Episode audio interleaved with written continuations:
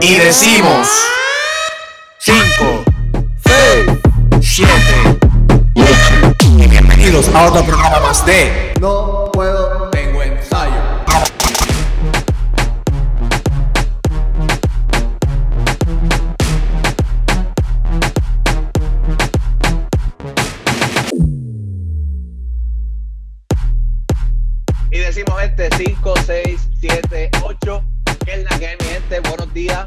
tardes, buenas noches. Buenas noches, buen provecho, Provecho, buen ensayo.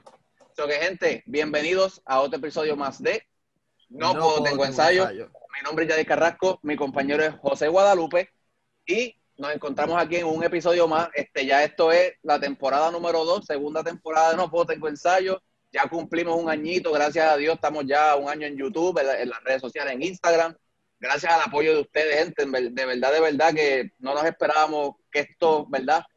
Fuera de la manera que, que, está, que nos está yendo, o que nada, si quieren que ¿Cómo nos siga yendo bien, eso? O sea, nosotros te- trabajamos para esto. O sea, yo te soy, yo te soy honesto. humildad. No, pero escucha, escucha, escucha. Yo te soy honesto. Yo, esto es algo nuevo. O sea, yo creo que en ningún país están haciendo, ¿verdad? Y como lo digo con mucho respeto y humildad, lo que nosotros estamos haciendo. Y, y cuando uno hace cosas nuevas, pues eh, el, el camino es un poco más difícil. So que por eso es que digo lo que digo. So que si ustedes quieren seguir viendo estas caras y que les sigamos trayendo entrevistas buenas y blogs buenos y contenido super cool, tienen que meterle al botón de subscribe y tienen que darle a la campanita. Si no le metes al botón de subscribe y a la campanita, se me muere el canal y no puedo seguir trayendo gente con- tan cool como la que tenemos Sí. hoy, que tenemos un invitado bien chévere. Eso que Mano, no- yo no sé si tú has visto los números y qué sé yo qué rayos, pero a mí la, o sea, yo estoy yo estoy súper mega confundido por el hecho de que hay unos números que no coinciden con los números de suscriptores que nosotros tenemos.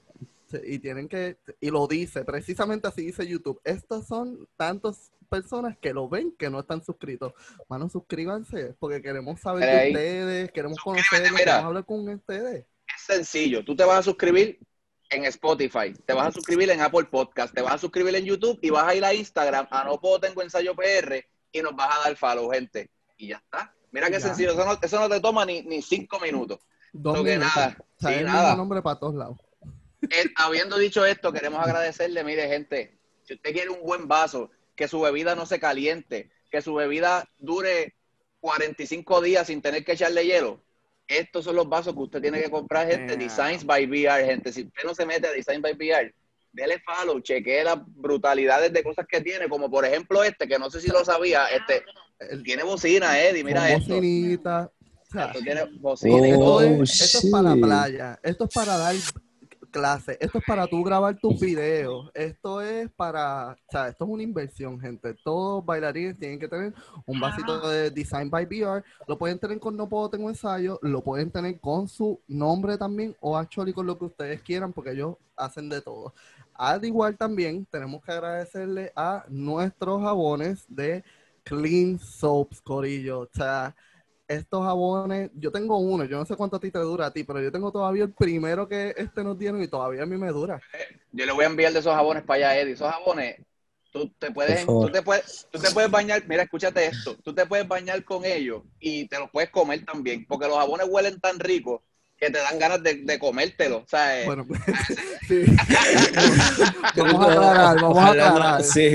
Parecen, parecen y huelen como que son comestibles, pero no. eso es lo que. No, pero gente, mira, clean.soaps en Instagram, métanse a clean.soaps, métanse a Design by VR y apoyen, ¿verdad? La- este, los negocios Yes. locales, gente, y pide tu vasito y tu jabón. So que habiendo dicho esto, vamos a comenzar con la entrevista de hoy. El invitado que tenemos en el día de hoy es un invitado que aquí en Puerto Rico de un tiempo para acá, para que ten- para darle contexto a las personas que nos ven, fue como un boom. Este, este muchacho hizo como tres o cuatro videos y de repente aquí se pegó y todo el mundo hablaba de él y Eddie para aquí, Eddie para allá. Yo no sé qué. So o que- sea, a- aquí Puerto Rico levanta una piedra de Instagram y encuentran unos bailarines que es como que de dónde ustedes salen, Y yo, gente. y- y yo le voy a decir a él desde, desde qué video específicamente fue que yo lo conocí a él, pero para que él nos cuente su historia, qué sabe de Puerto Rico, si quiere venir, qué ha hecho en la cuarentena, pues gente, recibamos con un fuerte aplauso. Mira, a Eddie Sánchez.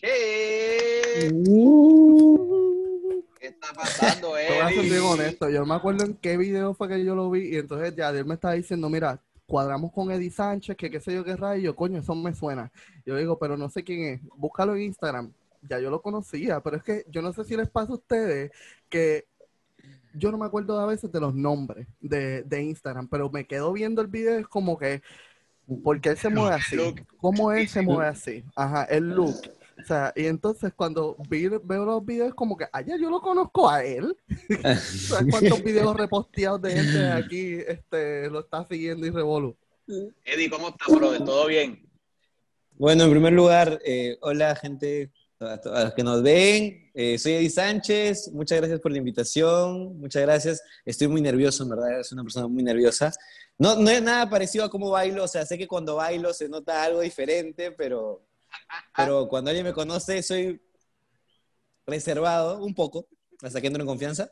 Pero no, definitivamente muchas gracias. Eh, muchas, muchas gracias por la invitación y, y nada, espero pasarla bien con ustedes. Y, y eso más que todo, un saludo para Puerto Rico desde acá, desde Perú, que también los amamos, no saben cuánto, en verdad, es increíble. Mira, yo te prometo, aquí siempre llegan nerviosos y te prometo que cuando se acaba la entrevista, ese pensamiento va a cambiar. Yo estoy bien seguro que eso va a cambiar. So que- Para que continúe con sus nervios, estoy bien cabronado con él y contigo especialmente, Yadiel, porque tú tienes mi- el, el conector, el enchufe de las luces. Pues nosotros el episodio que estábamos grabando, ese es- yo tengo mis luces igual que Yadiel y toda la pendejada.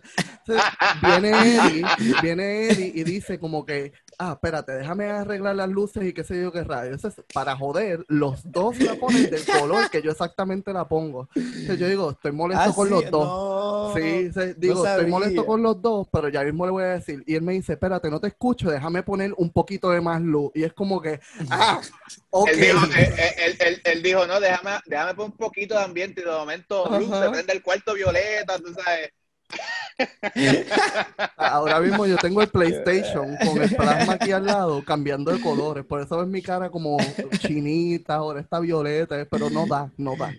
Pero es un color natural, igual. Yo, yo siento que está súper cool. Si no, lo que pasa es que yo, eh, cuando comenzó la cuarentena, o sea, comenzando por un, un poquito de esa anécdota, yo no tenía nada en mi casa, pero por la misma cuarentena que no se podía salir, yo me, me deprimía bailando en mi casa. Menos mal, tengo una casa como espaciosa. Mi roomie se quedó en Trujillo, que también es de Trujillo.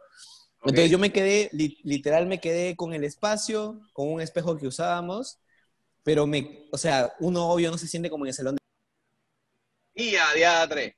Uh, Se fue, se fue. estamos eh, en vivo, gente. Pero mira, lo, lo, lo bueno de hacer este programa en vivo es que estas cosas pasan. Y esto le pasa a todo el mundo. O que mira, ahí volvió, ya está.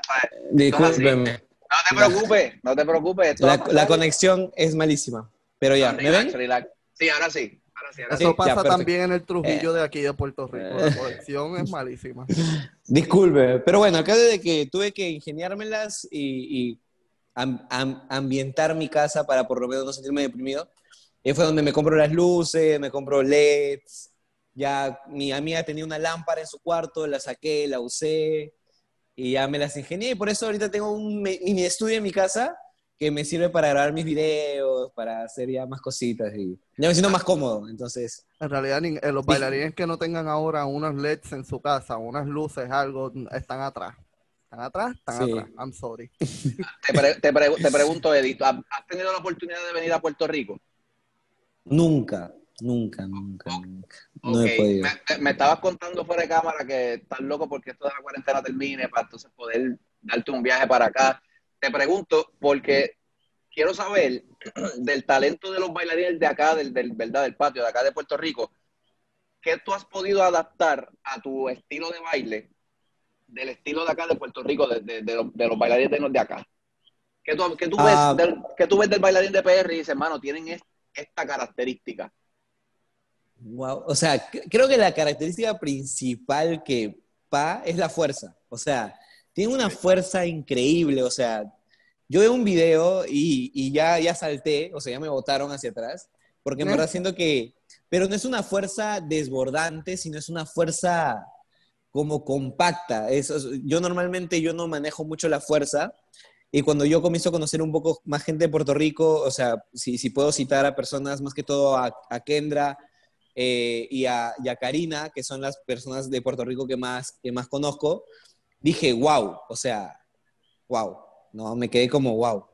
Entonces, siento que al, al comenzar a conocer, gracias a Karina, más que todo, comenzar a conocer más bailarines de Puerto Rico, vi, ver sus videos y decir, ¿qué tal fuerza que, que maneja la gente allá? O sea, tienen cuatro pulmones, digo, o sea, me quedé súper así, o sea, en verdad, súper, porque, porque acá, en, acá en, en- en Perú hay, hay una ciudad que se llama Arequipa, donde la gente literal baila también muy fuerte, pero no es esa, es- no es una- no es esa fuerza como tropical, esa, esa, esa fuerza, como yo le llamo, una fuerza bellaquera, ¿no? Una fuerza muy, muy con mucho sabor, no es una fuerza más, más marcada, más como, no sé, Estados Unidos, ¿no?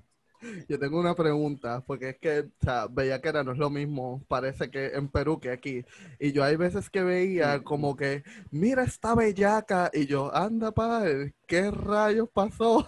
La fuerza bella, la fuerza bella, pero, pero me gusta en lo, en lo que él vuelve. Toda, gente, toda esto es en vivo. O sea, aquí nada va a quedar perfecto. O sea, que ustedes relax. Fuerza bella. Mira, me estabas, me estabas hablando, Eli, si me puedes escuchar, me estabas hablando Te escucho, de, te escucho. de fuerza bellaquera. ¿Qué, es, ¿Qué significa bellaquera en Perú? Ya, o sea, se, podría decir que bellaco es toda la, la, la, cuestión. Me voy, me a poner un poquito más acá. Vamos a ver si mi señal me ayuda. Ya. Eh, la, creo que eh, lo bellaquero es lo... O sea, nosotros lo vemos como, como las personas que, que, que son muy, muy perros, muy sueltos al bailar, muy, muy como... ¿Cómo explicarlo? Sí, que O lo sea, que se tienen. nota- O sea, lo, lo tienen, lo tienen. Claro, o sea, tú ves a alguien y dices que es bellaco cuando se les nota que cómo disfruta, cómo la cancha, ¿no? Acá le llamamos, acá le llamamos como, como esa cancha, ¿no? Esa cancha que tú lo miras y dices, wow, tengo ganas de bailar o de perrear con esa persona, ¿no? Como esa- esas ganas. Te, provo- que te pro- te provoca algo. O sea, crea, crea una emoción en ti, un, un sentimiento en ti. Ah, Pero ¿quieres sabes, saber- sabes lo que es bellaco para nosotros, ¿verdad? No, eso sí no sé. ¿Qué es bellaco? Eh, es que yo no, yo no puedo explicarlo porque yo hablo muy fuerte y no quiero pues como que ser así. No, mira a ver bellaco. si Yadiel tú encuentras las palabras. Be- Bellaco aquí en, aquí en Puerto Rico es como un derivado de una persona que, que, que le encanta todo lo que tiene que ver con sexo. O sea, es como que él ve algo de sexo y se excita o me- eso es un bellaco. Por eso, es- por eso es que Oh. Guada, por eso es que Guada, cuando tú lo, cuando tú lo mencionas, pues entonces se ríe, pero esto es bueno porque, o sea, estamos aprendiendo, esto es intercambio de cultura. O sea, eh, yo no, No, sabía ya- que ustedes lo usaban ya de esa cuando yo manera. esté diciendo bellaqueras por ahí, no, no se sorprendan porque es bellaquera de Perú, no de aquí. Claro. O sea, o sea, ahí es algo malo. Ahí es algo malo. No, Wow, O sea, porque- no es malo, pero es Claro. como que O sea, Tú igual yo siento, yo siento que igual el reggaetón lo que quiere dar igual es ese, es ese mensaje, ¿no? Esa energía de, de tener ganas de, de ya, de ya tú sabes, ¿no? Es como, como- después de, eh, claro, claro, después de reggaetonear, pues, pues, tú ya sabes, tú pues, mismo eres. ¿qué, Pero-. ¿qué viene? Entonces creo que el que, el que- creo que el que logra esa energía, pues, está cumpliendo con lo que, con lo que se pide, ¿no? O sea, es lo que yo siento, entonces. Exacto, no, pero eso está bien, eso está bien. Entonces tú me mencionas que la fuerza es como que lo más que te gusta de, de- del Sí. estilo de acá, de los bailarines Sí. de PR. Sí, sí, me encanta. o sea, siento que es algo que ha adaptado mucho. O sea, ahora, ahora último, que por la cuarentena que he tenido ese intercambio, siento que la fuerza es algo que, que ahorita me estoy proponiendo también a entrenar un poco más, ¿no? Y también, obvio, la, la actitud. O sea, siento que tienen mucha cancha, o sea, mucha confianza. O sea, pero, o sea, mucha confianza, ¿no? Tú vienes, sea, lo- tú vienes, pri- tú vienes- principalmente tú vienes de qué estilo, porque estaba viendo y, ¿verdad? Y está haciendo mi investigación y qué sé yo, y creo que tú dominas, creo que el funk, el jazz, ¿esa es tu, esa es tu, tu, tu, tu disciplina principal o es el reggaetón per se? No, no, no. eh, eh, una pregunta, ¿qué es reggaetón per, per se? O sea, el estilo urbano, no es lo, Ah, jazz, ya. Eh, o sea, yo en verdad, eh, sí, o sea, podría ser que mi especialidad es street jazz, jazz funk, ¿no? Eh, porque yo comencé, bueno, yo comencé haciendo hip hop, ¿no? Haciendo estilos, en verdad. Pero una vez que ya comencé a hacer coreografías y vine a Lima, pues me encontré más con el street jazz, ¿no? Con el street jazz, el jazz funk. Y a partir de eso yo comienzo a, a entrenar más que todo ese estilo. Y como curioseando, en verdad, como se comenzó a poner de moda el reggaetón, comencé a hacer reggaetón con la música de reggaetón mi estilo, ¿no? O sea, hice street jazz con reggaetón. Y ya conforme fui avanzando, también he manejado una crew, manejamos una, una crew de reggaetón acá en Perú, eh, que por esa crew nos comenzamos a entrar más al reggaetón. Entonces ya comenzó a cambiar un poco. Sí, ya estábamos más bellacos.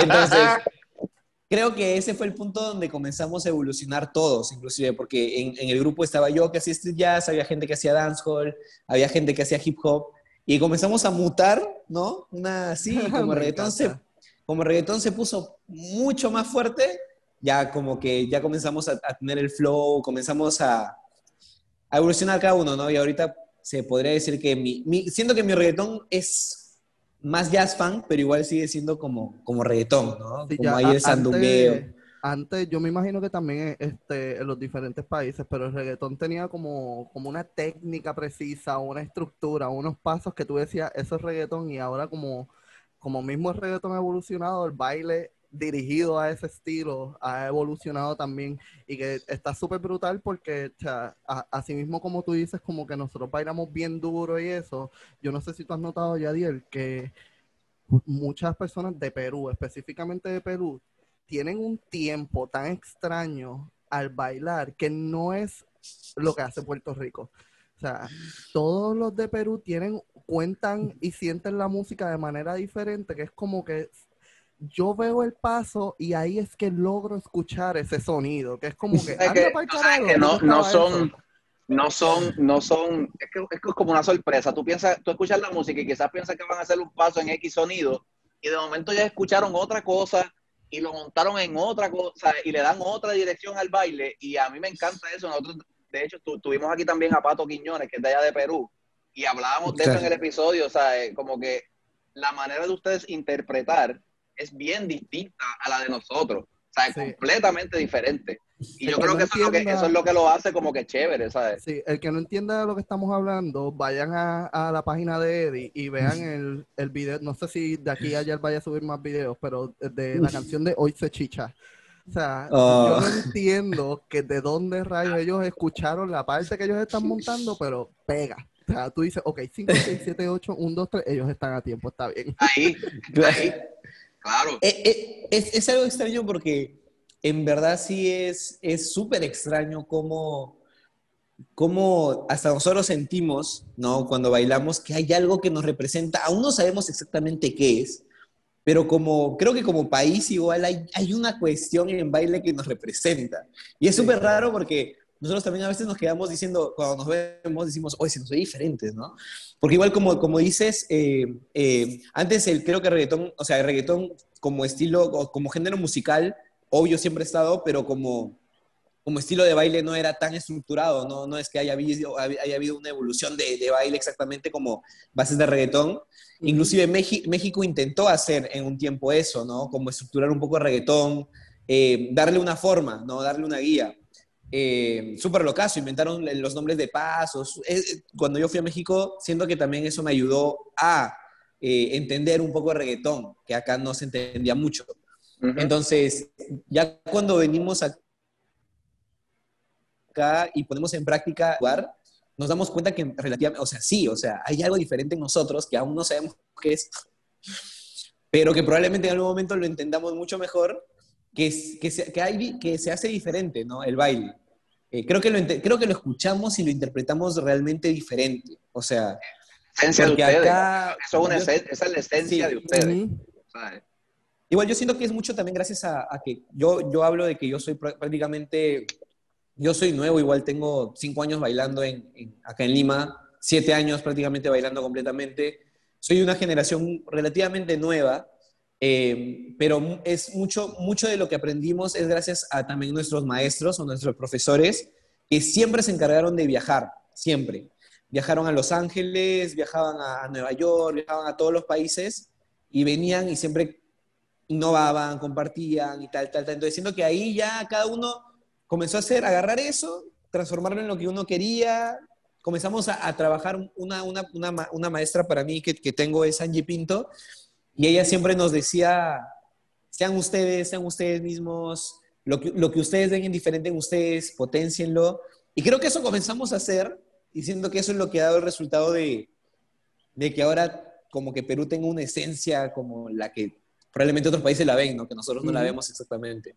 Claro. Sí, tú nos estabas también hablando este, o- ahorita, antes de comenzar, este, que tú eres de, de Trujillo, de un pueblo en Trujillo, pero que está en Lima, Perú, en la capital. Pero Claro. nos dijiste que llevabas poco tiempo bailando en Lima. Cuéntanos un poquito de, de cómo comenzó tu carrera en el baile, dónde fue que entrenaste y específicamente en qué también. A ver, yo, ah, wow, siempre cuento esto, es un poco largo, pero yo, eh, como yo siempre recuerdo haber bailado toda mi vida. No sé si hay personas que tal vez también recuerdan de chiquitos bailar en, en las presentaciones del colegio. La yo era el típico, exacto, yo era, el, yo era el típico que en las fiestas de familiares me hacían bailar con las tías, con los tíos, Ah. y, ay, que la fiesta, sí, yo era así. Fui, fui siempre muy amiguero, me gustaba bailar mucho en las presentaciones del colegio siempre me presentaba, siempre estaba ahí, mi mamá me apoyaba en eso porque tal vez pensaba que era ya una cuestión de eso nomás. Ya cuando, claro, cuando fui creciendo yo era el que hacía los números del colegio, para las olimpiadas, para las presentaciones del Día del Maestro, del Día de la Madre, y yo, ya gente a bailar, yo me salvaba de las calificaciones, por eso también no era tan bueno en las calificaciones. Pero era el típico alumno que el profesor me decía, hey, ¿puedes hacer? Yo sí, lo hago, ya, pa, nota más, ya, pues me salvaba. Pero aún así yo siempre he sido muy disciplinado también, naturalmente. Ya cuando yo comienzo a, a- a- a enamorarme un poco más del baile debido a, a, no sé, unos programas que se llaman como America's Best Dance Crew, ABDC, que era un... Ay, Dios mío, mi programa Sí. favorito. lo Sí. mejor que se han inventado en programas Sí. de baile. Eso es lo mejor. Lo eso de vuelta, por favor. Si alguien ve esto, algún productor, favor. traigan eso de vuelta. Por favor, por favor. Yo siempre he soñado con estar en ese programa. Ahorita ya no puedo soñar, vea, porque no existe, ¿no? Pero en algún momento, ojalá por favor escuchen eh, las plegarias. Eh, y eso, se eso a ellos, vamos a hacerlo nosotros. De no puedo tengo ensayo Best Dance. Llego, uf. Yo llego, yo en verdad tengo algunas ideas locas, yo soy muy loco para hacer ideas. No me, no me, no, no me impresionaría hacer una idea así en Perú también. Pero bueno, el caso de que eso me ayudó a, a- a querer bailar más, me junté con un grupo de amigos, hicimos una crew de chicos, eh, y ya después de la nada yo quería bailar como las personas del extranjero, pensando que yo bailaba así, pero no, pues nada que ver, ¿no? O sea, nada que ver. Pero yo uno pensaba, pues, ¿no? Uno ve, En tu, en- muevo en así. tu mente, en tu mente tú dices, yo estoy igual que ellos, ¿sabes? En mi mente, en mi mente, yo ya estaba para mandar un video con mi grupo y que me acepten ese programa. En mi mente. Sí, O sí, sea, ya, mi ya, yo, ya, dame los 10 mil pesos y dame el trofeo, que eso no hay más nada que decir. Yo de- en verdad me sorprende cómo en verdad uno, uno con la ilusión, ¿no? Decía, escúchame, mandamos esto y creo que sí pasaba. Ahorita me río porque da risa, pues, ¿no? Uno piensa que es fácil. Pero bueno, creo que esa ilusión igual es lo que me ha llevado, creo, lejos, bueno, más lejos de lo que pensé. Y ahí fue cuando, de la nada, por ahí un- había una- un cierto movimiento de hip hop en Trujillo, que yo no sabía, pero me enteré por esto de las redes, ¿no? Igual, normalmente en la danza, pues, vas conectando y pa, llegas a un punto donde en verdad dices, wow, y esto no, no sabía que existía. Entonces, como para cortar un poquito, porque es muy larga la historia, conozco un profesor que era el único profesor de hip hop, en verdad, que se encargó él de enseñar a, algunos nuevos profesores de jóvenes. Eh, vengo a ingresar a su crew, no porque sepa bailar hip hop, sino porque yo las coreografías tenía muy buena retención y por ende eso le gustaba siempre a los profesores con los que yo trabajaba, que siempre era correcto, ¿no? Ya. Entonces, yo me meto, pero a mí siempre me ha gustado tener mucho compromiso con las cosas con las que hago. Entonces, si voy a hacer algo, lo hago bien. Me metí, me hicieron mucho bullying en ese tiempo, muchos amigos jóvenes, porque era el nuevo, ¿no? El típico nuevo, fui el favorito, pero no siento que fui el favorito por baile, sino el favorito porque en verdad yo era muy disciplinado. Siempre era el típico que llevaba una hora antes del ensayo, estaba practicando la coreografía con, con mi amiga, con la que justo vivo ahora. Eh, siempre estábamos ensayando, le decía, escúchame, ¿cómo, ¿qué más puedo hacer? Estoy bien. O sea, yo siempre he sido así, súper jodido. Si algo no me salía, yo me enojaba. Ya. Perfeccionista. Muy Perfeccionista. perfeccionista. Entonces, cuando yo entro al grupo, mi primera clase fue de popping. Deprimido total porque no me salía, obvio. Yo pensando que me salía, pero no, estaba haciendo esta, esta cuestión acá. Y ese fue el día en el que yo dije, o dejo esto porque no me sale y algo, algo no me puede salir, o lo practico hasta que me salga porque nada me puede no salir. Yo era así. Entonces, menos mal op- opté por quedarme y por practicar. Y bueno, eso ya me ayudó a enamorarme un poco más de la danza. Acá hubo un concurso que se llamó Hip Hop International, que se hacía en, Lima. Eh, entonces, con mi grupo de Trujillo vinimos, eh, a participamos. Arizona, Arizona, creo que fueron también, ¿verdad? Algo así. Claro, o sea, el primer año que yo vine fue en el 2014.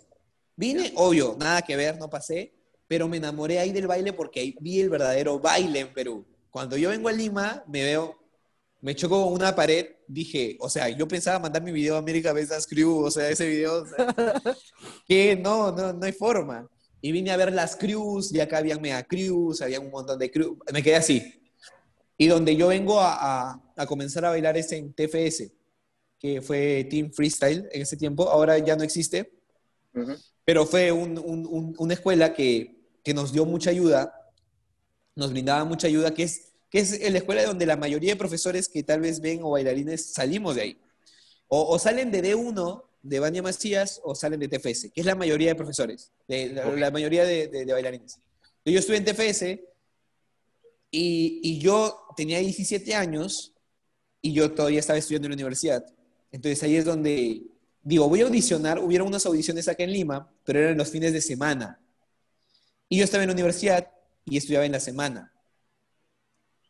Era una oportunidad que yo decía, vamos a probar. No creo que pase, porque soy una persona de provincia y el baile, la- ma- o sea, creo que, que algo súper feo es pensar eso, ¿no? Cuando eres de otro lado que no es de la capital, pues hay una partecita tuya que te dice, no va a pasar.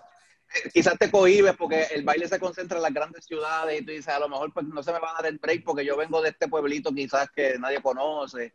¿sabes? Exacto. Y claro, en ese momento igual Trujillo no era, o sea, wow, ¿no? Y nosotros éramos conocidos como los provincianos en ese momento. Que bailábamos bien, pero, pero ya, pues no había mucha más gente con más experiencia. Ahí es cuando yo decido audicionar. Y literal me la pasé dos meses viniendo todos los fines de semana a Lima para audicionar nomás. Y me volví a ¿Cuánto es Trujillo. Ahora, de ¿De Trujillo a? Lima son nueve Ajá. horas en bus. ¿Qué? ¿Nueve? Nueve. Entonces No, yo me venía. Él yo quería recuerdo. que le saliera el baile. Sí, yo, yo que- recuerdo clarísimo que viajaba los viernes con mi amiga. En la noche llegábamos los sábados en la mañana, nos quedamos hasta el domingo. Y el domingo en la noche viajábamos a Trujillo y a las 9 de la mañana llegábamos y nos veíamos de frente a la universidad porque teníamos clase. Ah, Todos ¿cuánto- los dos meses fue así. ¿Cuánto tiempo es tus dos meses?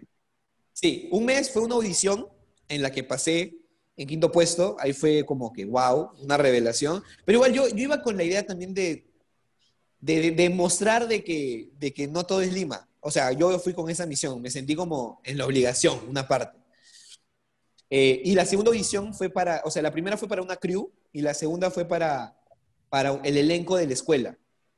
Ok. Todos los, todos los días de casting eran los fines de semana. Entonces me la pasé dos meses viajando todos los fines de semana y estudiando. Viajando y estudiando. Wow. Nueve, nueve horas, Y- mano, son un montón. Y, y yo como ten- no, era menor de edad, no tenía permiso de mis padres porque no querían que viaje, pero yo en Trujillo me pude conseguir un trabajo donde me pude pagar los pasajes, eh, me pude pagar mi estadía, nos brindaron la escuela para quedarnos para dormir y aparte, como no les digo que yo participé en un concurso, ya, el concurso fue en abril y al concurso sí me dejaron viajar y firmaron un permiso notarial, pero el permiso notarial dura como seis meses Ok. o, o- o Aprovechaste meses. para otra cosa, me imagino. Entonces aproveché y mi mamá me decía, no te voy a dar plata, no te voy a dar permiso. Yo decía, tengo plata y tengo tu permiso. Entonces yo así podía viajar y como yo no les pedía nada, no me podían decir nada. Entonces yo solo viajaba, decía, no te preocupes. Entonces yo tenía que, que preocuparme solo por estar bien en la universidad para que mis padres no me molesten. ¿no? Claro, para que las calificaciones estuvieran bien y ese fuera como el, ¿me entiendes? Yo, yo estoy saliendo bien acá, puedo hacer Exacto. esto otro. Soy, soy una Sí. persona balanceada. Exacto. Ah, y eso fue lo que hice. perdóname que te interrumpa. No, ¿Qué, edad, qué tenía? Yo en esa edad tenía 17 años. Wow. Ok. Pero como yo cuando me meto en la cabeza, lo tengo que cumplir porque si no fallo conmigo. Entonces eso pasó y ya cuando pasé las dos audiciones, mi mamá me preguntaba, ya, ya pasaste, ¿y ahora? Y yo decía, pues me voy a ir a vivir a Lima, ¿no? Y mi mamá se, se mataba de la risa. Se reía, ¿no? Como, ah, ¿cómo te vas a ir? Pero ya en la segunda audición que paso, que pasé en segundo puesto, mi amiga pasó en primero, eh, yo le digo, pasé, todo feliz, ¿no? Y mi mamá me dice, ¿y ahora qué vas a hacer? Yo le dije, pues voy a ir a Lima. Pero ya en la segunda vez se quedó pensando. Porque creo que igual vio mi, mi recorrido, ¿no? Vio... El esfuerzo, mano, es sí. el esfuerzo. Sea, O sea, siempre rescaté horas, eso de mi nueve- mamá. eran 10, ponle 18, ¿cuánto? 18 horas en cada, cada Y fin di de vuelta, semana. sí. O sea, es- es un Sí. día, casi, es un un- día. casi un día. Y eso que a veces se demoraba 10 horas porque a veces en Lima el tráfico es terrible y llegar a Ah, una mala hora en Lima es He tenido la oportunidad de estar en Lima y el tráfico Oh, allí a, no. la- a la- a las 10 de la noche es como si fueran las 5 de la tarde aquí en Puerto Rico. para que Literal, una idea. literal. ¿De veras? ¿Por Sí.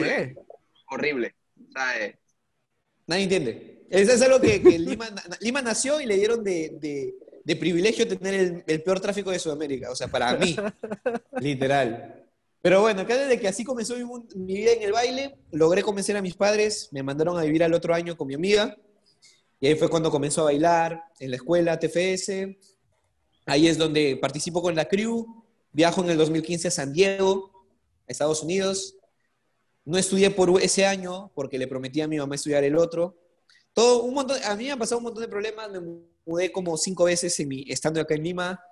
Eh, fui uno, tal vez, un alumno eh, eh, destacado, pero más allá que siento que fue por el talento, fue porque en verdad, como digo, yo si me meto a algo, lo hago y lo hago bien. Entonces yo siempre era muy jodido, muy jodido. ¿Sí se entiende que jodido? ¿Sí está bien? Sí, sí. sí, Sí, como eres comprometido, comprometido. Sí, soy muy molestoso. Te jodes por lo tuyo. Sí, me jodo, exacto. Entonces, siempre fui así. Entonces, siento que comencé a avanzar rápido y ya hace, hace dos años ya vivo solo, hace dos años y medio dicto recién, recién dicto hace dos años y medio. Y ya, o sea, creo que lo demás es, es historia, ¿no? Y ya ahorita vivo solo, vivo del baile nomás, solo bailo.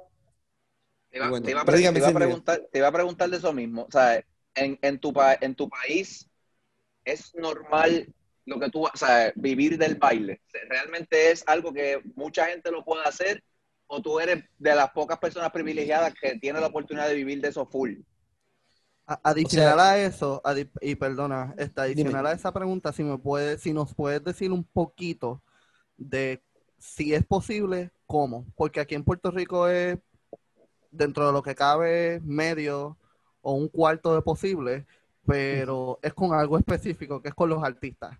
No es como que de clases, no es de, de talleres, es como que si tú estás con un artista y viajas constantemente con porque el artista lo hace, pues no puedes hacer más nada que vivir de eso.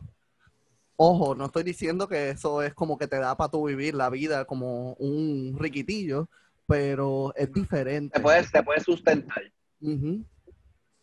O sea, wow. siento que en ese caso yo me siento muy bendecido igual, porque sí es difícil vivir del baile. O sea, es muy complicado. Acá en Perú es muy complicado. O sea, por lo menos allá creo que en Puerto Rico hay mucha, mucho, mucho movimiento en cuanto a artistas, ¿no? En cuanto a artistas, en cuanto a conciertos. Acá recién se estaba poniendo de moda, se estaban haciendo cosas. Eh, bueno, y pasa lo de la pandemia, ¿no? Entonces, chau, todos lo- los planes de artistas de conciertos. Y acá también la gente es tal vez privilegiada por, por eso, porque la gente que chambea con artistas tiene que tener porte, talla, cuerpo, cacharro, ¿no? Cacharro es cara, decimos cacharro. ¿Eh? Eh, es difícil igual bailar para un artista también porque las pocas veces que se han trabajado con artistas es la misma gente, siempre. Es la misma gente. Las mismas ocho personas de un artista es otro y así, siempre. Porque Pero, pero, no pero hay- si Perú es grandísimo. es grandísimo, hay mucho talento, pero lamentablemente los prototipos aún siguen ganando. No, yo creo que eso todavía pasa en muchas partes. Entonces, por ejemplo, yo nunca he bailado para un artista. Si me pregunta, eh, es hasta cierto punto injusto. Porque el que tiene el talento lo tiene y punto. O sea, eh, Sí, eso es algo, es, y, eso, y eso es algo, mano, que aquí también en Puerto Rico pasa mucho, porque se ha quedado como, ya es como fijo, por, ponerle una palabra, es como que tienes que medir de, de tanta estatura en adelante, verte de tal manera, para entonces tú poder ser parte de un, de un, de un crew de, de algún artista. Cuando la realidad del caso es que, y lo hablamos también, y los que vieron el episodio de, de Fifi Burgos, él también lo dice. O sea, yo soy esta persona que soy bien flaco, soy una persona no tan alta, pero el talento está. Entonces, tú tienes que, a la larga, tú tienes que premiar eso también. Porque igual, mira, mira el caso tuyo. Yo no sabía eso, que tú viajabas nueve horas, sea, un fin de semana para... sea, y son sacrificios que no mucha gente, quizás el que tiene el cuerpo bonito no lo hace, pero entonces tú sí. Entonces yo, yo pienso, ¿verdad? Que eso tiene que ir cambiando un poco también. Sí, o sea, yo siento que se entiende porque lamentablemente así se acostumbró. O sea, una, un- Ah. una costumbre de años no se puede cambiar en uno nomás o con una persona. Pero igual siento que poco a poco igual se va rompiendo en algunas partes ya del mundo, ¿no? Un poco. Pero que en Perú, como estamos un poco retrasados en ese aspecto, pues se sigue premiando más eso por delante, ¿no? Eh, el cuerpo. Eh, yo es lo que considero. Igual tengo muchos amigos, muchos, o sea, acá tengo, yo probablemente soy una de las personas que más bien se lleva con todas las personas. No me gusta tener problemas con nadie. Y siempre cuando igual veo a mis amigos así bailar en conciertos, yo me emociono, yo me alegro, yo comparto. eh, porque igual, o sea, se premia, ¿no? O sea, creo que lo peor que puedes hacer es sentir envidia o, o solo quejarnos, ¿no? Yo siento que en algún momento va a pasar, en algún momento las cosas mejorarán para los de mi estatura o, lo de- o los de mi contextura, igual que yo soy bien delgadito. Pero, pero igual eso a mí nunca me ha limitado, ¿no? Porque también yo he sido parte de la Rich Fan, eh, bueno, soy parte de la Rich Fan, y cuando audicioné yo tenía 18 años, recién llevaba un año en, Lima, y a mí cuando yo audicioné me dijeron que no iba a pasar. La gente de Perú me dijo, o sea, me dijo, o sea, no creo que te escojan porque eres flaquito, no tienes seguidores, eh, no le conviene a Rob, ¿no? A mí me la bajaron en una al principio, cuando comencé a audicionar, y eso me llenó de enojo. ¿Y, Y, y en vez quiénes de... fueron estas personas? Este, o sea, bailarines de, de Perú Fueron bailarines, profesores, de- pro- no, profesores míos. O sea, Ah, fue, un ajá. poco, fue un poco doloroso. ¿Qué motivadores pero- son? ¿Qué motivadores son? Son bien buenas gente. Pe- Ajá. Pero, pero, pese a eso, yo sé, o sea, yo siempre entiendo, ¿no? Siempre hay que comprender también la otra parte. Entonces, lamentablemente ellos crecieron con esa mentalidad. Sus profesores les hicieron creer eso, de que sin seguidores, sin cuerpo, sin cara, sin ropa, no, no vas a lograr nada. Entonces, tampoco no los culpé. En ese momento sí, obvio, me enojé con ellos. Le dije, oh, eso es una basura. No se los dije, obvio, porque tenía un añito, pero esa audición para mí fue una revelación para mi seguridad, creo, porque logré pasar y llegué hasta el top 5. Llegué al top 5 con dos alemanes y con dos australianos, y yo era el único peruano. Eh, y ahí fue donde a los cinco nos invitaron para formar parte de la Richo. Ya. Entonces, cuando pasa eso, dijeron, ¿quién es él? Ahí recién dijeron, ¿quién, ese es él? hombre? No, claro, es una sí. ca- ca- cara nueva, la gente no te la Ya, no pensaba que exacto. tú, que tú podías llegar. No, no, entonces la gente, que fueron a ti. literal, la gente se quedó en silencio y simplemente me felicitó. Mucha gente que no me conocía me comenzó a hablar, muchos profesores acá de, de Lima que no me conocían, que solo me sacaban a vista, me comenzaron a, ay, que no sé qué, que sí.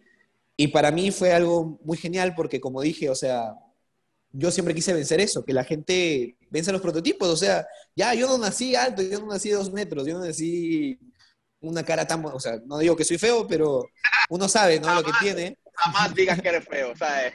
No, yo nada que ver. Entonces, pero uno sabe, ¿no? Entonces, yo siempre a mis alumnos les he tratado de, de decir eso, o sea, que no se limiten. O sea, si alguien te diga, no lo vas a hacer, lo puedes hacer. Mira, yo lo hice solo por tener ese hambre de querer y probablemente eso es lo que vieron en mi audición. Y probablemente eso ganó por sobre todas las cosas. Entonces, ahí, ahí es el punto donde, donde yo, me, yo, me, yo me propongo, si- volviendo al tema, ahí es donde yo me propongo a querer intentar vivir del baile, ¿no? Pero no veía cómo, porque lamentablemente el baile no te daba mucho y peor cuando recién comienzas. Entonces, en un momento me tuve que acomodar a bailar y estudiar, porque mi familia me apoyaba con tal de que yo estudie en la universidad. Me metí en una universidad, estudié, estudié un año y medio, pero ahí fue donde llegó un punto de mi vida, un quiebre en mi vida, donde yo ya no sabía qué hacer. No, no me sentía tranquilo bailando, no me sentía feliz. Sentía que la gente estaba mejorando más que yo. Aparte tuve una relación en ese momento, una relación... O sea, fue mi primera y mi única relación eh, con un hombre, creo. Eh, entonces, ¿Cómo que crees? es que, no, mi única relación seria, Ah, formal. formal. Es que de un momento creo. Y yo, ¿cómo que No. crees? Claro, o sea, formal, formal fue la única y yo tenía 17 años. Entonces, y fue hasta la, prácticamente los 20. Eh, entonces fue una cuestión, un quiebre en mi vida total, ¿no? Eh, ahí fue donde yo digo, ¿qué hago? No sé qué hacer. Solo vivía de estar en clases, de que me saquen, y lo peor, me sacaban en los grupos seleccionados o con los profesores, y ya muchos de mis amigos me decían como, ah, ya van a sacar a Eddie otra vez, ah, Eddie solo, ah, ya, o sea, Te Era ya empezaron, esa de te empezaron como que a aislar por eso. Me a aislar por, por bailar bien. O sea, yo decía, yo no entro, yo no entro a decirle al profesor que me saque, yo decía, yo, yo entro a, a entrenar, o sea, y eso lamentablemente me hizo también ya no querer bailar mucho. Ya no iba a clases tanto porque prefería estar bien con mis amigos a que mis amigos me comiencen a mirar mal solo porque, porque me sacaban, ¿no? Una, una, una vaina así. Entonces, fue un momento muy, muy fuerte, ¿no? De, una temporada muy fuerte. Y ahí fue cuando yo me propuse a, a sacar mi visa, porque de loco que quise viajar a Estados Unidos. Eh, y yo saco mi visa solo, y así, sin dinero, saco mi visa solo, le pido apoyo a mi familia, no me lo dio, porque no tenía dinero, cuesta la visa igual. Yo sin plata, sin dinero, sin plan, fui a sacar mi visa, y bueno, gracias a Dios, gracias a la vida, o lo que, o lo que quiso en ese momento, me la dieron, mi visa me la dieron por 10 años. En ese momento fue, era súper peligroso que te la den. Eh, y era una persona igual de 19 años, 20, 20 años. Entonces, menos mal, no había dejado la universidad todavía, tenía como ahí una evaluación, una vaina así. Y ahí fue cuando recién me puse, mi familia, obvio se alegró porque nunca en mi familia a alguien le dieron visa. Te hablo de que sí, de, un- de una ciudad pequeña, sin muchos sueños de querer viajar, ¿entienden? sí. Entonces, al yo tener mi visa por 10 años, mi familia se emocionó y de la nada me apoyaron, ¿no? Y es más, ahí fue cuando yo quise viajar dos meses a Estados Unidos y mi mamá me dijo, entonces, ¿qué vas a hacer? ¿Vas a, vas a congelar tu ciclo en la universidad? Y yo le dije, pues sí, pues no, si ya me quedo dos meses.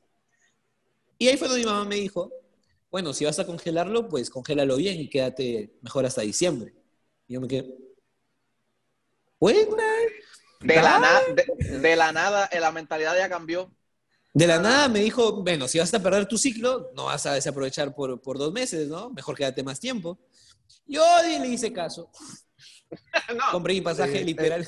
Sí, yo creo que eh, lo, eh, lo hemos hablado antes, los Ah, papás este, necesitan este, saber, esto es algún método de protección y ellos necesitan saber que, que estamos bien y que en nuestro futuro vamos a estar bien, porque pues ya ellos vivieron mm, obviamente más que nosotros y de momento encontrarse con que, espérate, o sea, no, no es electricista, no es no, ingeniero, o sea, es logró algo, logró algo que nadie en la familia había logrado. O sea, le dieron Claro, la exacto. visa.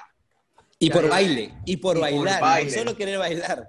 que, que es quizás algo que es, que es normal que uno no conozca porque uno entra hasta el baile y uno sin saber y está súper cool que te hayan dado la visa y pues pudiste estar y entrenar en Estados Unidos. Tú Este, que fuiste- te quería- Tú fuiste, tú fuiste a entrenar a, a Movement Lifestyle, ¿verdad? Tú tuviste entrenamiento Ajá. en Movement Lifestyle, tuviste Yo entrenamiento fui en... a Los Ángeles. Ok. Yo fui a Los Ángeles.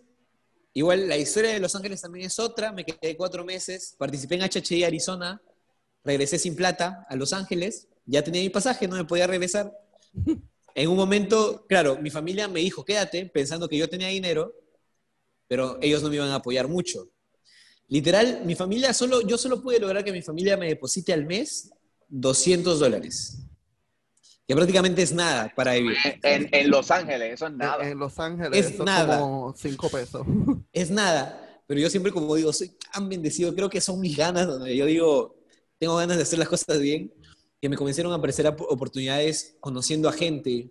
Algunas personas me dejaron el lugar donde vivía muy barato. Me llevaron a trabajar a Las Vegas de la nada, porque me, me- me- ahí me chaparon, me dijeron, oye, bailas bien, ¿quieres venir?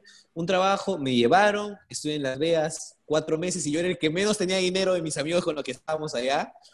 Eh, el, la última casa donde me quedé el último mes no pagué alquiler, me dieron la casa gratis. Entonces, yo fui muy bendecido, trabajé también limpiando casa, o sea, una vida muy difícil. Lo, lo que se necesitara, punto. Exacto. Y eh, las- a las clases que iba me invitaban. Muchas clases a las que yo iba me invitaban. Entonces, me rajaba pagando una clase para que el profesor me vea que me sacaba la mugre y me, y me comenzaron a invitar. ¿No? O sea, y ahí fue donde, donde- pude tomar clases. Aquí en Estados Unidos es cuando tú ves que tu trabajo actually está siendo visto, como que por varias personas y que puedes conectar con otros tipos de bailarines. Exacto, o sea, igual hay dos temporadas en mi vida en Estados Unidos, porque yo cuando voy a Los Ángeles o Estados Unidos, yo digo, ya, acá decido si cuando regreso a Perú, regreso a estudiar o solo me dedico a bailar. Ahí yo dije, esto tiene que ser el momento donde yo ya no puedo perder el tiempo. Pero los dos primeros meses me fue mal, me fue muy mal, me fue mal, no me encontraba, la típica que vas y, y o sea, yo era bueno acá en Perú, y toda la gente decía, Edia, ya la vas a romper, que te van a sacar a cada rato, que vas a salir en videos, ya te vi, bla, bla, bla, bla. Y lamentablemente eso te la crees, en cierta manera, así vayas sin esa expectativa. Y cuando fui, no me sacaran por nada, ni me veían los profesores. A las justas unos videos ni siquiera de los más comerciales, X, ¿entiendes? Yo decía, ya fue, ya, ya fue, voy a regresar a estudiar. Sí, Ya, sí, ya, perdí- ya, ya, perdí ya mi- pichea. perdí mi tiempo. Exacto. Perdí mi tiempo, yo lo pensé así. Hasta que mi mejor amiga, que es la amiga con la que vivo, que ahorita es en Trujillo, ella siempre para mí es como mi maestra también. Es mi amiga y mi maestra. Eh, tiene mi misma edad igual. Ella me dijo, así yo la llamé y me dijo, ¿sabes qué? ¿Sabes que lo que tú tienes ahorita ya no lo tiene mucha gente? Yo quisiera estar allá y a mí me negaron la visa dos veces. No vas a estar allá y ponerte a deprimirte y a perder el tiempo, dijo. Tú sabes lo que vales, tú sabes lo que has hecho, tú sabes cuánto hemos pasado. Así que, bon, ponte las pilas y anda, baila. Sin ¿Cómo se esperar llama nada a cambio. amiga? Se llama Valeria Benítez. Valeria. Valeria, ella es tu Es mi mejor amiga. O sea, Es mi que conciencia. Es tu conciencia. Obvio, obvio. Y ella- ella- le, agradezco, le agradezco igual por estar acá. Esta es la chica que- Valeria. Esta es la chica que hace los videos contigo. No, no, no, no. Ella es Daniela Sainz. Ok. Ella, ella ya es, es la, es la otra temporada de mi vida, pero también es mi- una de mis mejores amigas. Otro season. Ajá. Entonces, ahí, ahí pasa Es la cuando... rubia, ¿verdad? Claro, ahí sí, pasa ya, yo cuando... sé quién es Daniela. cuando yo decido ya bailar solo porque en verdad yo, yo amaba bailar. Ya dejé de buscar cosas y cuando comienzo a encontrarme ya con Eddie, el bailarín, el artista, el que en verdad no hace las cosas solo por figurar, sino por en verdad querer bailar, fue cuando de la nada me comenzaron a pasar cosas buenas. Me, me sacaban en clases, salía en ca- tenía todos los fines, todas las semanas tenía tres videos para colgar, todas las semanas un video así, o porque me grababan de lejos, o porque sí, me comenzaban a conocer en las escuelas. Eh, Fue como, wow, o sea, fue wow. Ah, y, ahí boom, fue, boom. y fue cuando ahí me comenzaron a hablar ya escuelas de, de Perú, para que cuando yo regrese dicte en esas escuelas. Y ya no cursos básicos, porque yo dictaba básico, sino cursos intermedios, ¿no? Entonces ahí fue donde dije, wow. Ya cuando llegué a Perú dije, voy a dedicarme a bailar. Ya, desde ahí me dediqué a bailar y... Y ya te están esperando con trabajo. Sí, ya llegué y trabajé a full. Eh, este año, cuando el año pasado fue el año que más trabajé, con- trabajé en tres escuelas. Tenía como 15 horarios y me iba de, de cono a cono, de clase a clase. La gente me decía, ¿y cómo hace? Y yo decía, tengo que trabajar. Claro, nada, ningún viaje Ajá. se paga solo, o sea, la casa no se paga solo, o sea, la gente piensa que ya porque a uno lo comienzan a conocer ya le cae plata del cielo, y no es así uno, hay trabajo por detrás, ¿entiendes?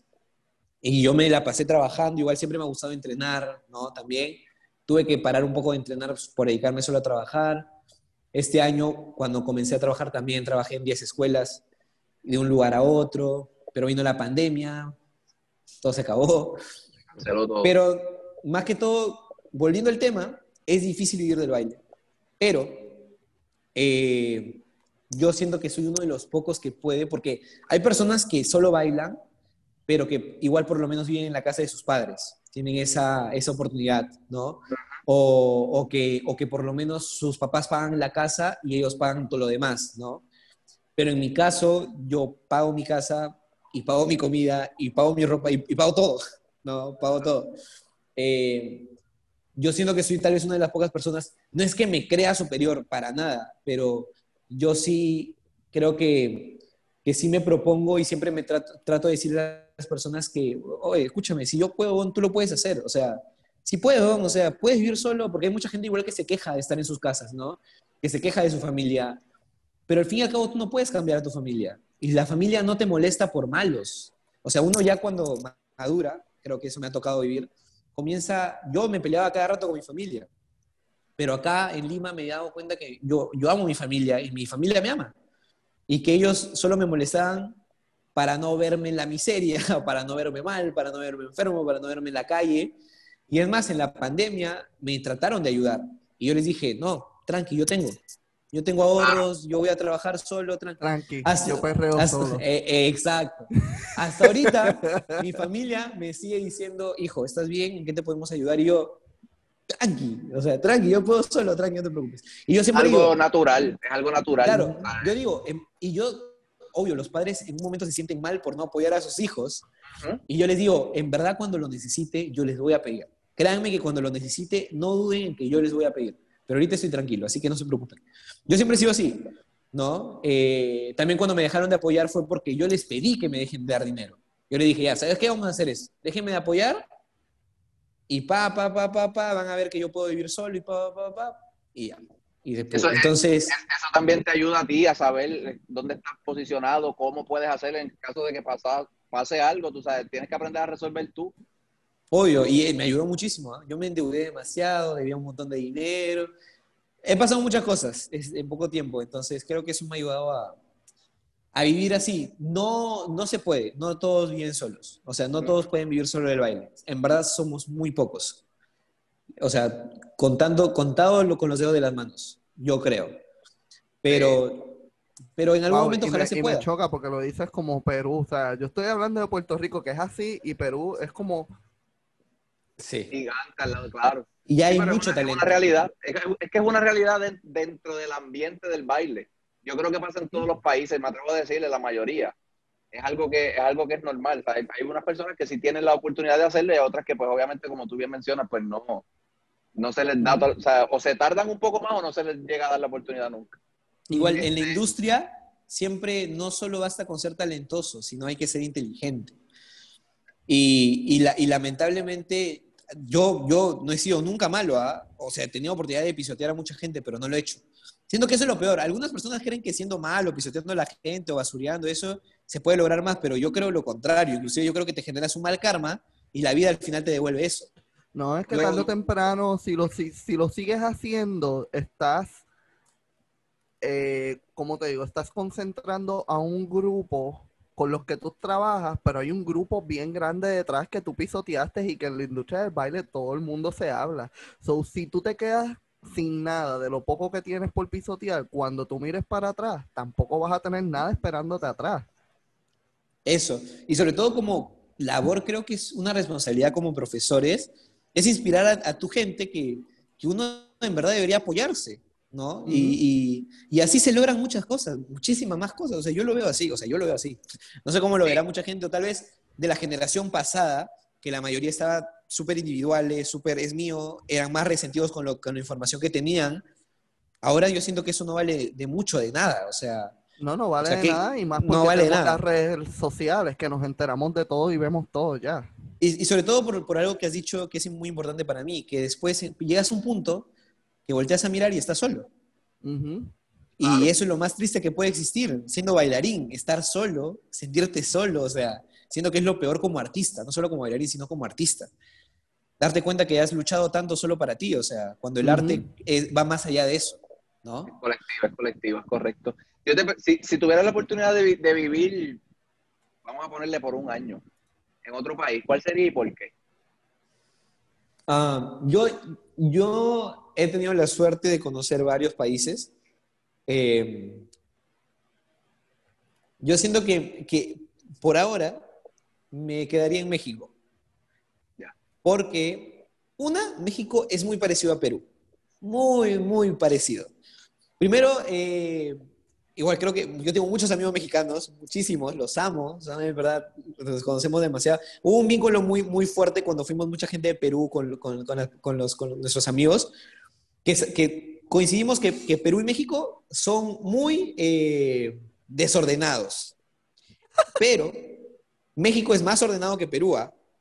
México es un, poco, es un poco más ordenado que Perú porque tiene el metro, ¿no? Ok, sí. Pero somos también muy, eh, ¿cómo se llama? ¿Cómo se llama? Es cuando, ah, somos muy informales. Las, los dos países también. México también es muy informal, Perú también es muy informal.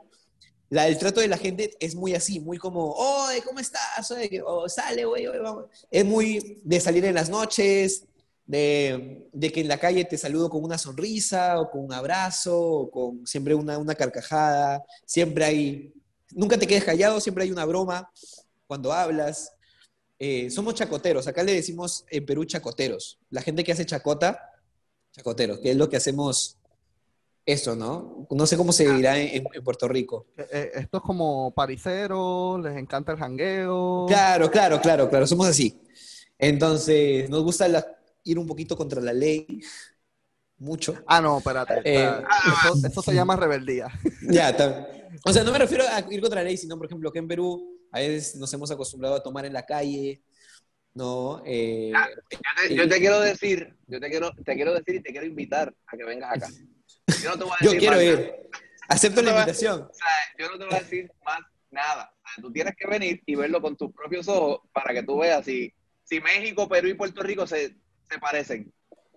Yo creo que se, yo, yo siento que puede ser que se entienda, porque igual he visto también, Ah, he, visto, he visto una muy buena relación también entre, entre México y, y también Puerto Rico, efectivamente. Entonces, siento que eso, la energía es lo que tal vez nos conecta, ¿no? De los países que he conocido, he conocido, o sea, países donde tal vez la energía es un poco más fría, un poco más conservadora, pero yo me voy contra todo. Yo, a mí me ven súper tranqui, pero yo cuando soy amiguero, uy, no, yo te puedo decir, escúchame, vamos va- hasta el otro extremo del, del, del país, nos vamos a fiestear.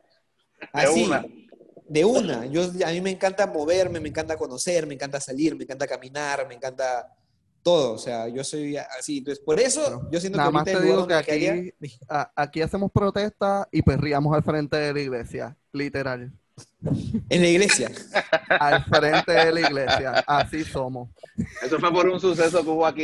Hicimos algo que se llamó perreo combativo y sa- logramos sacar un gobernante con eso. O sea, es una loquera. O sea, tienes que venir para acá. O sea, es lo único que te voy a decir. Yo No, quiero ir. O sea, igual. No, en verdad sí. No, yo tengo que ir. Definitivamente tengo que ir. Yo ya está en mis planes. El otro año, Puerto Rico está en mis planes definitivamente. Tengo que ir. 2021, 2021. Sí, ocho. Nos avisa. De hecho, de Ya hecho. está. No, yo voy. Ya está. Te quería, te quería, antes de terminar, nosotros este, pusimos, ¿verdad?, que te íbamos a entrevistar en el día de hoy en, la- en las redes de nosotros, no puedo ensayo PR en Instagram. Y tengo unas preguntitas para hacerte de unas personas que nos siguen. Ya lo dejamos Y buscarlo. este, aquí me preguntan, aquí me preguntan que qué clase es, qué clase, o sea, clase más difícil que has cogido y con qué maestro. De acá de Perú. Aria- Ariana, no, en overall, en general, ¿Qué clase más difícil alguna clase que hayas cogido que se te ha hecho bien complicada y con qué maestro fue. Ah, definitivamente en Los Ángeles para mí fueron las clases más difíciles y una de las clases más difíciles fue con Diana Matos. O sea, Oh. Di- Diana Matos está que- quemada de la cabeza. Eh, igual, yo. Yo, yo logré que me saliera en sus coreografías porque en, una oportunidad también me invitó a sus clases por eso, pero se fue, o sea, se fue y, y yo no sabía qué hacer, o sea, en verdad era muy complicado. Siento que fueron una de las clases más complicadas que he tomado, eh, la- las, de, las de Diana. No, y peor en ese momento que no estaba tan acostumbrado a ese lenguaje. No, igual, yo siempre le tengo respeto a todas las clases porque siento que en todas las clases hay algo difícil. ¿No? Por ejemplo, hay clases donde parece que todo fuera calmado, pero no. La- la- la- el arte de matizar es increíble, es muy difícil. Luego veo clases muy fuertes y digo, no, cagando me va a salir una fuerza así. Entonces, entonces para, mí, para mí todo es difícil. Eso es, eh, algo creo que bueno que me ha permitido tal vez evolucionar un poco, que para mí, yo siempre he tenido eso de que para mí todo es difícil. Es fácil, pero a la vez es difícil. Muy Pero bien. si me preguntan, la más difícil fue la de Diana Matos, en, en Los Ángeles. Contestada esa pregunta. ¿Tú tienes otra, este, Guada? Eh, sí, esta es también de Ariana, que te preguntó cuáles son tus metas a corto y a largo plazo. Ah, mis metas a corto plazo, seguir viajando.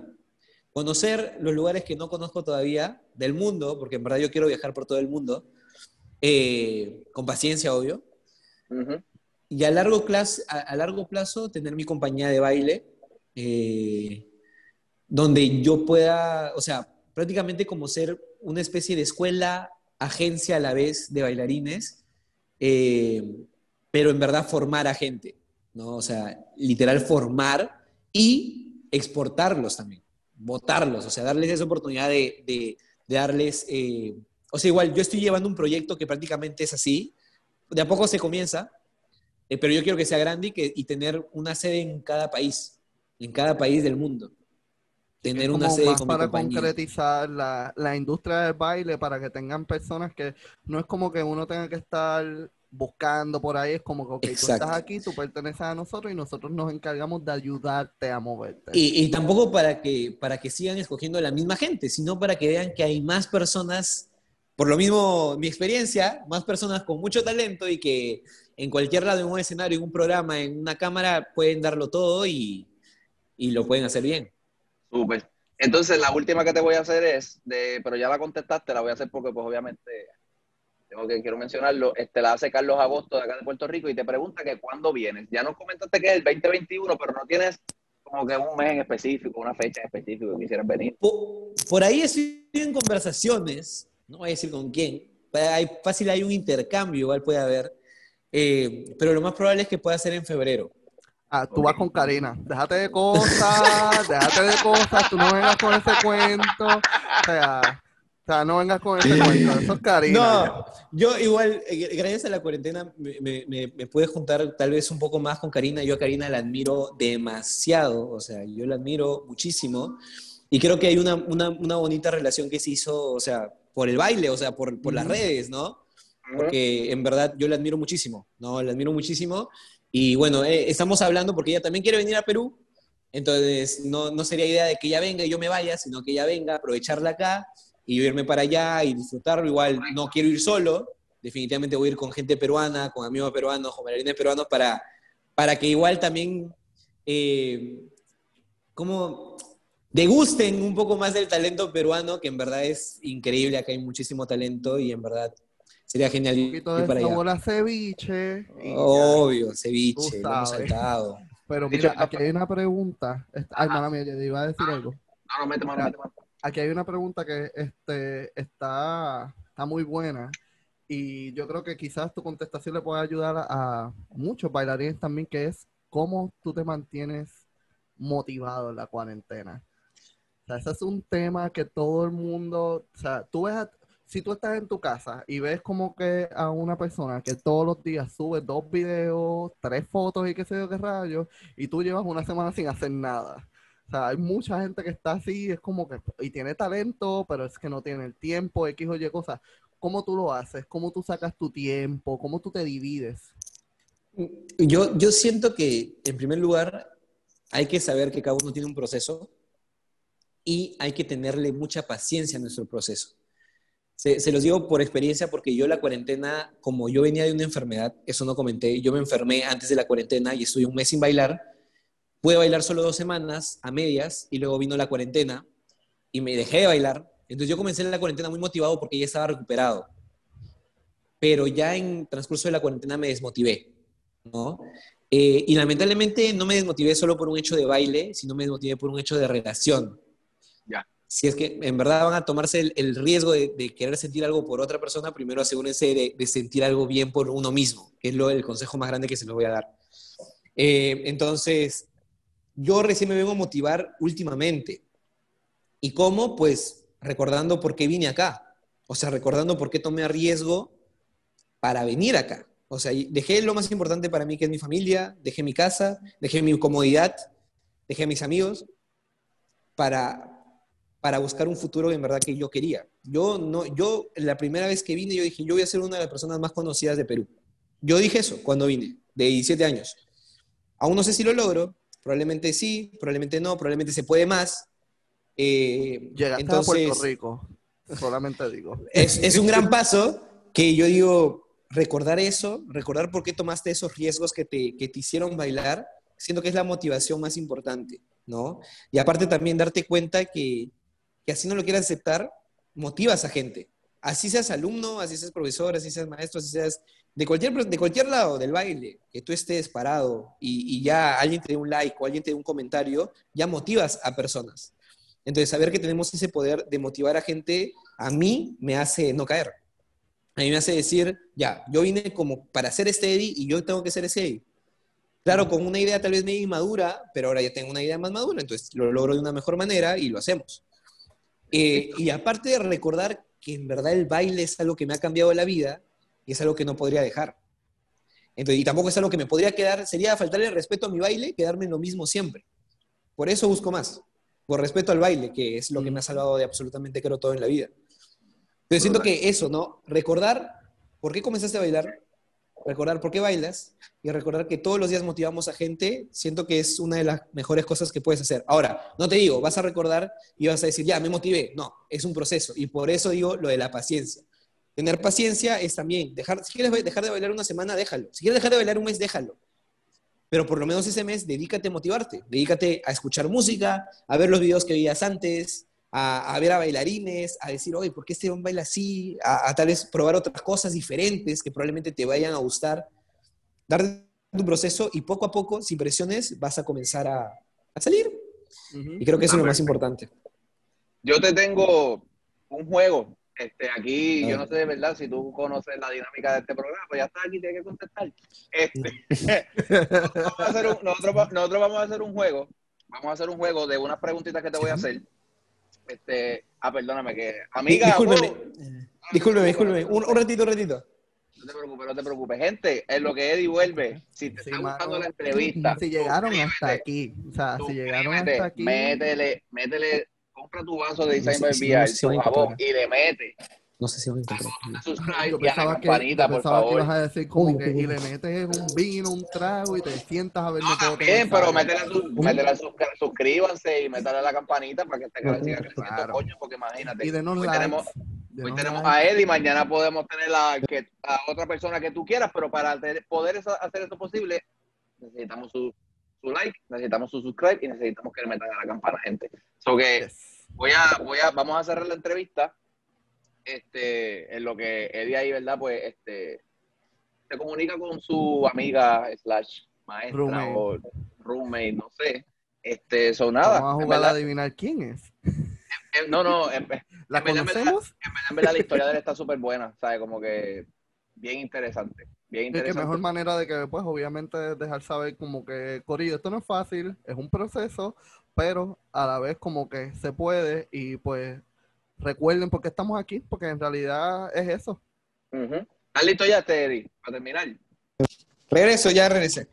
Ahora sí. Estamos. Ok, pues mira, allá. rapidito, te vamos a hacer unas preguntas para que obviamente la- el público de nosotros, las personas que están en el, el canal, te, te conozcan un poquito más.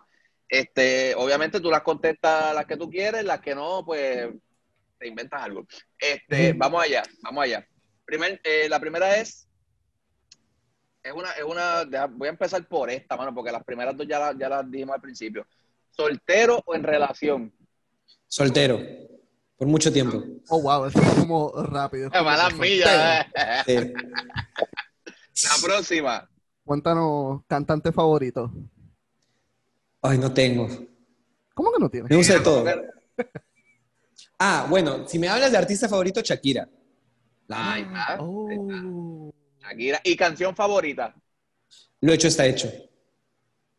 Lo hecho está hecho, hoy voy hecho. a comenzar Sí. con la misma piedra que hubo siempre. Me la hace en inglés también. Es, es increíble. Es que ese video fue uno de los videos que a mí me marcó. Es como que, wow, Shakira. El de la cama. Tú haces todo eso. Sí. Sí. Ese más mezclado con baile. Fue como, Sí. wow, yo quiero. Sí. Igual, eh, una anécdota así chiquitita, a mí me comenzaron a conocer porque yo solo, yo solo sacaba coreografías de Shakira. Entonces ahí fue cuando me comencé a, con- a ser conocido acá en Perú, en Lima. Wow. Eso- y, por eso, y, por eso, y por eso Shakira. Y me decían Shakiro, me decían Shakira, todo era Shakira. Entonces es, es, una, es una linda anécdota con Shakira. Brutal, brutal. Próxima, mira. Cumpleaños. 30 de abril. Ahí está. Sin el año, porque eso hay que respetarlo. Claro. Bueno, la próxima Pero- te a- Pero tenemos par de ideas. Este. Oh, wow. Ah, me perdí. Qui- ¿Estás soltero? Pero ¿quién te gusta? Nadie. Lo que pasa es, no, no, no. Lo que pasa es de que para mí hay dos cosas. Que alguien me guste y que alguien me atraiga. A mí me atrae mucha gente. Muchísimo. No, de, de Puerto Rico, por mis respetos. Mis respetos. Me atrae mucha gente. Espérate, Pero nadie me eh, gusta. Esa es la próxima pregunta. Este, ¿Te gusta alguien de Puerto Rico? ¿Quién? No me gusta. Me atrae. ¿Te atrae, no, no. te atrae a Me alguien de atrae. Puerto Rico? Sí, pero no puedo decir, no, pues, porque si no me quemo, pues, ¿no? ¿Quién, Karina?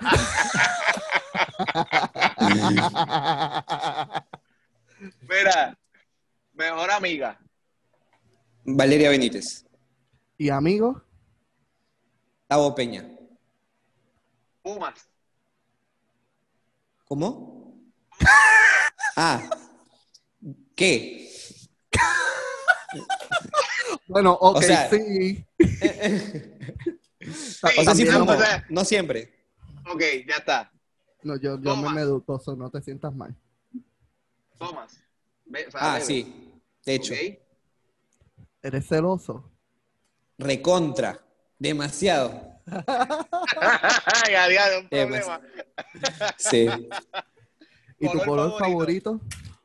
El verde. Mi color favorito. Ah, diablo, verde como envy de celos y de envidia. Wow. Por ahí, por ahí, por ahí va. Ese por es ahí. el color de los celos y la envidia. ¿Sí? Ahora sí. Wow, no sabía. Me- lo, lo más chistoso es de que yo no uso casi nada verde, pero me encanta el verde. gusta el verde. Pero me encanta el verde. Y es más, más uso azul. Ah, que- Es un súper raro. sí. algo, que, algo que te vuelva loco. Cualquier La comida. Duro.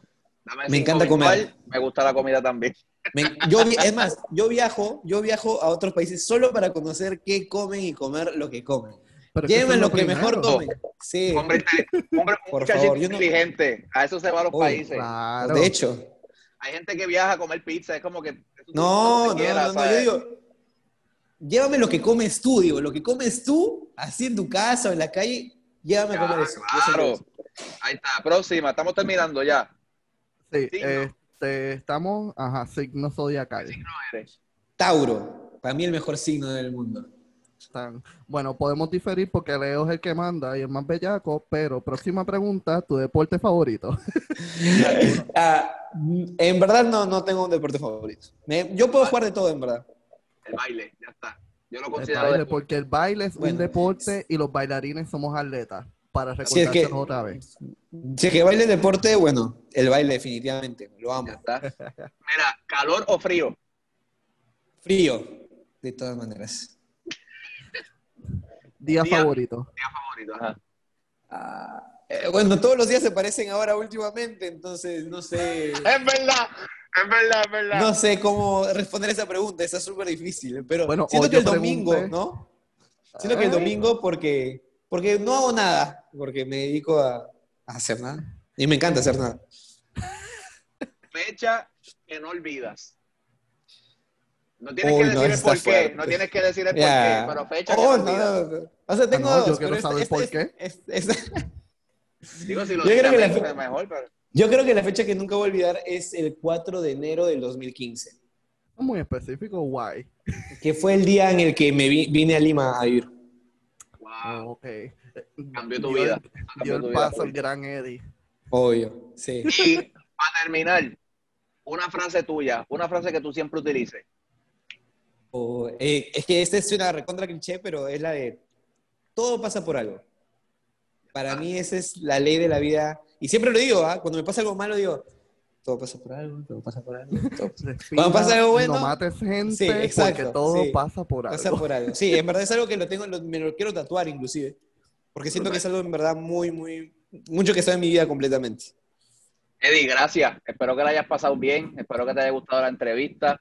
Este, mano, agradecido. Agradecido por la oportunidad. Espero, por- esperamos verte pronto aquí en Puerto Rico cuando venga hacer Cuando- algo presencial, Sí, algún Cuando invento. o Karina te traiga. Definitivamente tengo que ir. Muchas gracias, en verdad, la pasé muy bien. Fue, fue cierto lo que dijiste, que al final ya no iba a estar nervioso. Eh, la pasé muy bien. En serio, muchas gracias. La pasé demasiado bien, gracias. Perdonen por los problemas de conexión. Me tuve que venir a la ventana para, para- para que no, para Mira, que no se Eddie, a mí se me ha ido la luz en medio de una grabación. Se ha ido ¿Verdad? la luz. Ok, aquí han pasado No, mil cosas. ok. tratamos, tratamos de hacer dentro de lo que podemos el, el mejor, el mejor trabajo posible. Eso que eso no es culpa Sí, de nadie. no. Genial, ustedes, en serio, gracias. muchas gracias. Gracias mil, Muchas esperamos gracias. verte por acá, este, Eddie, de verdad que tremendo talento, tremendo talento, sigue, sigue inspirando personas, yo creo que te lo comenté cuando hablé contigo, eso que sigue dándole, sigue dándole, y te esperamos acá, cuando vengas acá, pues ya tú sabes, Igual, amigos Perú- más de acá de Puerto Rico.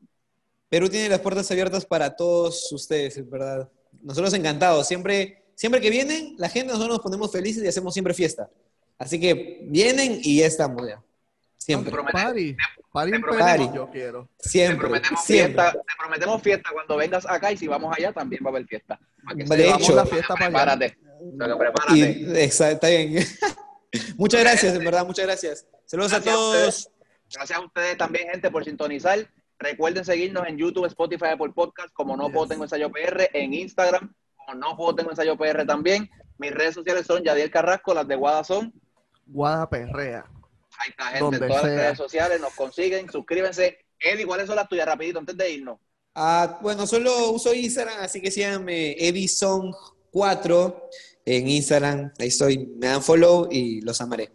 Ya está, gente. Eso que gracias por sintonizar y será otro episodio más de No, No Tengo Ensayo, gente. Ensayo. Chequeamos, gracias. Uh. Chequeamos. Gracias.